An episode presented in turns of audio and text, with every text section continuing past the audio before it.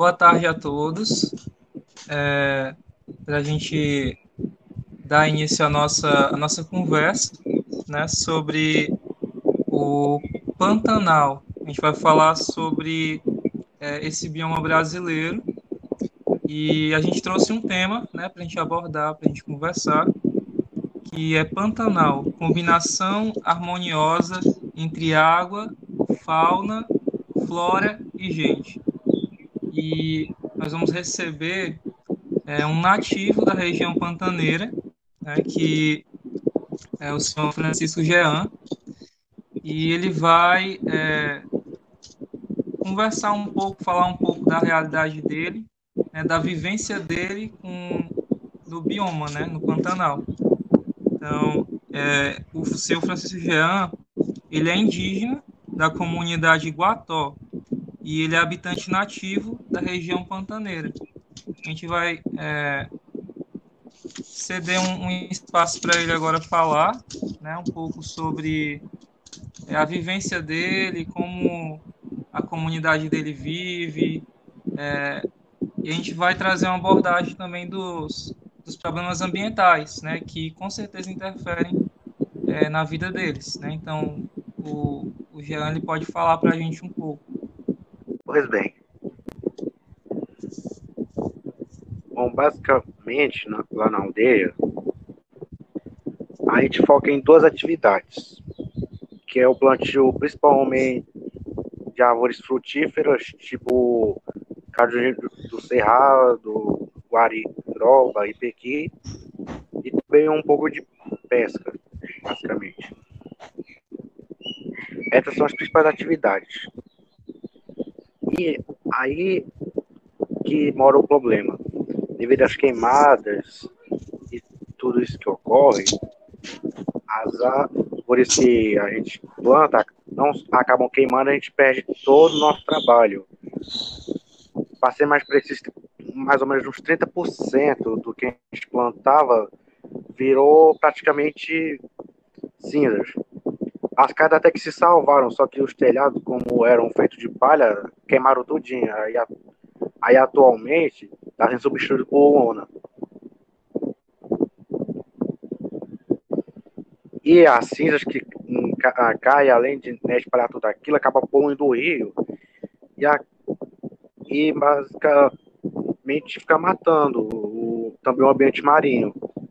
Ou seja, a gente perde a, a perde o que a nossa fonte de sustento do chão e a fonte de sustento marinha, basicamente.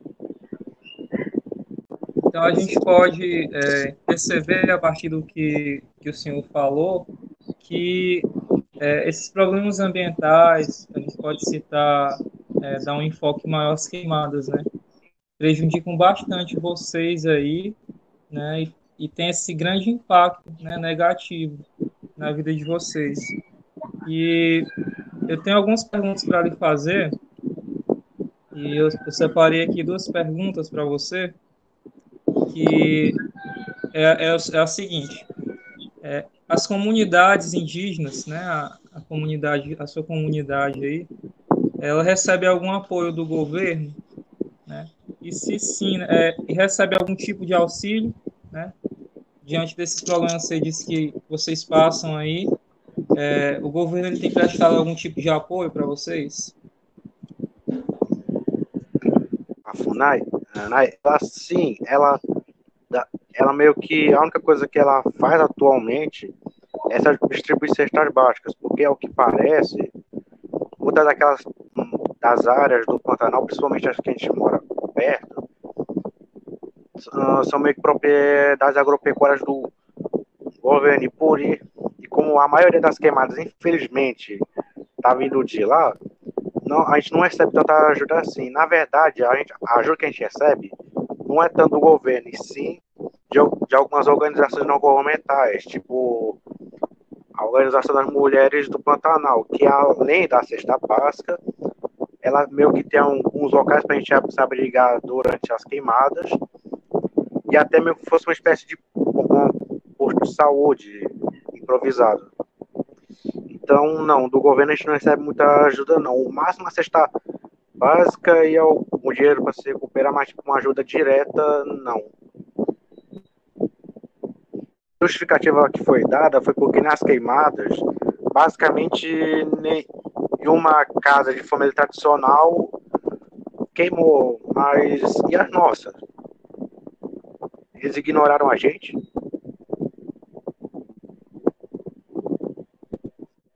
Então a gente pode perceber no que você falou que existem algumas organizações locais, né, que ajudam vocês aí. Então a gente pode dar um foco também é, para saber se na, na, questão das queimadas, né? Se tem organizações que dão apoio a vocês ou vocês lidam com esse problema sozinho na parte do enfrentamento a, a, aos focos de queimada. Bom, a gente basicamente tenta resgatar o que pode.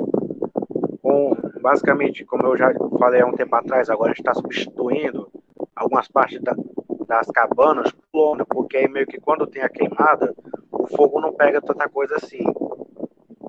Agora, para plantio, infelizmente, a gente não está tendo muito o que proteger, não. O jeito é pegar, rezar para que a gente consiga colher antes da, de queimar. E basicamente, a gente meio que, de certa forma, precisa dessas organizações, porque meio que a gente não está com muita condição para, digamos que, lutar contra as queimadas por nós mesmos. É, a gente tem aqui também algumas pessoas né, que estão acompanhando a nossa conversa e eu quero saber se vocês têm alguma é, pergunta para fazer para o Jean, né? Esse espaço, esse momento agora é para vocês. A pergunta que eu tenho para, para o Jean é como é, é a sensação de primeiro ver a, a, o ambiente onde eles vivem sendo totalmente devastado pelo fogo e depois ter que recomeçar, inclusive a construção ou reconstrução das moradias, sendo que a matéria-prima para a construção dessas moradias eles retiram desse ambiente. Após as queimadas, eles não vão ter mais é, uma disponibilidade grande desses, dessas matérias-primas, né, para poder reconstruir suas moradias. Então, como é que vocês lidam com isso? a gente sempre tenta arrumar um jeito. Como, por exemplo, tentar substituir por algum material que não seja tão flamejante, inflamável na verdade. A gente, a gente tentar passar as plantações para algum local um pouco mais fechado, para ver se a chance de queimar diminui, coisa do tipo. E às vezes a gente até meio que tenta procurar ajuda de algumas de alguns, digamos que vizinhos, porque meio que além dos indígenas tem algumas aldeias quilombolas no, Panta, no Pantanal que também ajudam a gente. Porque tanto eles como a gente estão sofrendo do mesmo jeito, perdendo plantio, a água sendo poluída e perdendo as casas. Parte delas. E se não fosse esse, esse companheirismo, todo mundo se ajudando, a situação, tipo, a situação é desesperadora, mas estaria num desespero bem maior se não fosse essa junção. É, sabemos que hoje vivemos em uma época de fake news. E de alguma forma saiu uma notícia de vocês, do, dos indígenas, no, em comunidade em geral, que foram vocês os responsáveis pelo fogo no Pantanal. De alguma maneira, essa fake news, é, como posso dizer, influencia em, em órgãos, em algumas organizações não quererem patrocinar ou ajudar vocês em alguma coisa, se influencia na comunidade. Sim, influ... sim, influencia bastante, porque, tipo, como eu já disse, já teve aquela parte que eu falei anteriormente, que como não teve nenhum, digamos que, casa de família tradicional queimada, segundo o governador lá do Mato, de Mato Grosso, eles meio que não fizeram nada praticamente. E ainda teve esse, né, essas notícias culpando a gente aí que piorou a situação, porque o, porque o pessoal já não queria ajudar a gente por causa disso. E aí tinha meio que um motivo, digamos que, como posso dizer, moral para pôr. Porque, tipo, se, segundo essa notícia, se a gente estivesse queimando, então quem tiver que pagar por tudo que está acontecendo no Pantanal, no Pantanal era a gente. Todo mundo que pega as fake news vai procurar ver se é verdade. Aí só piora a situação. Mas, felizmente, tem gente que dá uma segunda chance, como essas organizações que eu falei anteriormente. Mas nem todo mundo é assim, infelizmente.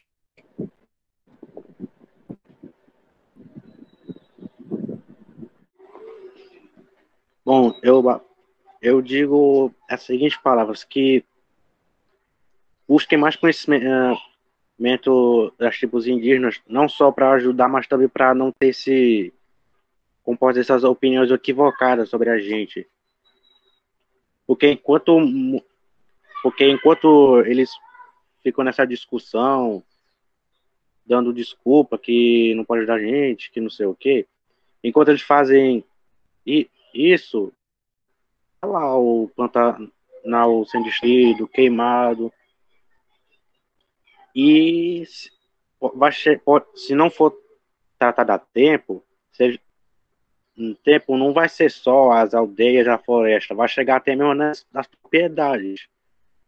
Isso com certeza vai ser uma perda enorme, porque querendo. Não, não é só uma fonte para a gente, também é uma fonte para eles. E, e para poder a gente uh, reparar e, e uma rápido possível recuperar o Pantanal, é importante a união, governo, indígena, todo mundo junto, porque como eu já disse anteriormente, a gente está numa situação péssima, mas graças a alguns órgãos que vieram da gente, alguns e algumas aldeias quilombolas, os que ficaram estavam perto, a gente conseguiu, digamos que, se manter. E se tivesse ajuda do, go do governo, talvez a gente a gente poderia conseguir a situação, talvez não parar, mas pelo menos suavizar. Porque é, é gente, são pessoas, são crianças, são animais que moram, lá. E todos estão morrendo por causa disso. E infelizmente não mandam por, por pura ignorância praticamente. E desconhecimento. Por isso que eu falo, busque conhecimento e tentem se unir mais. Para que assim vocês consigam atingir algo melhor e maior.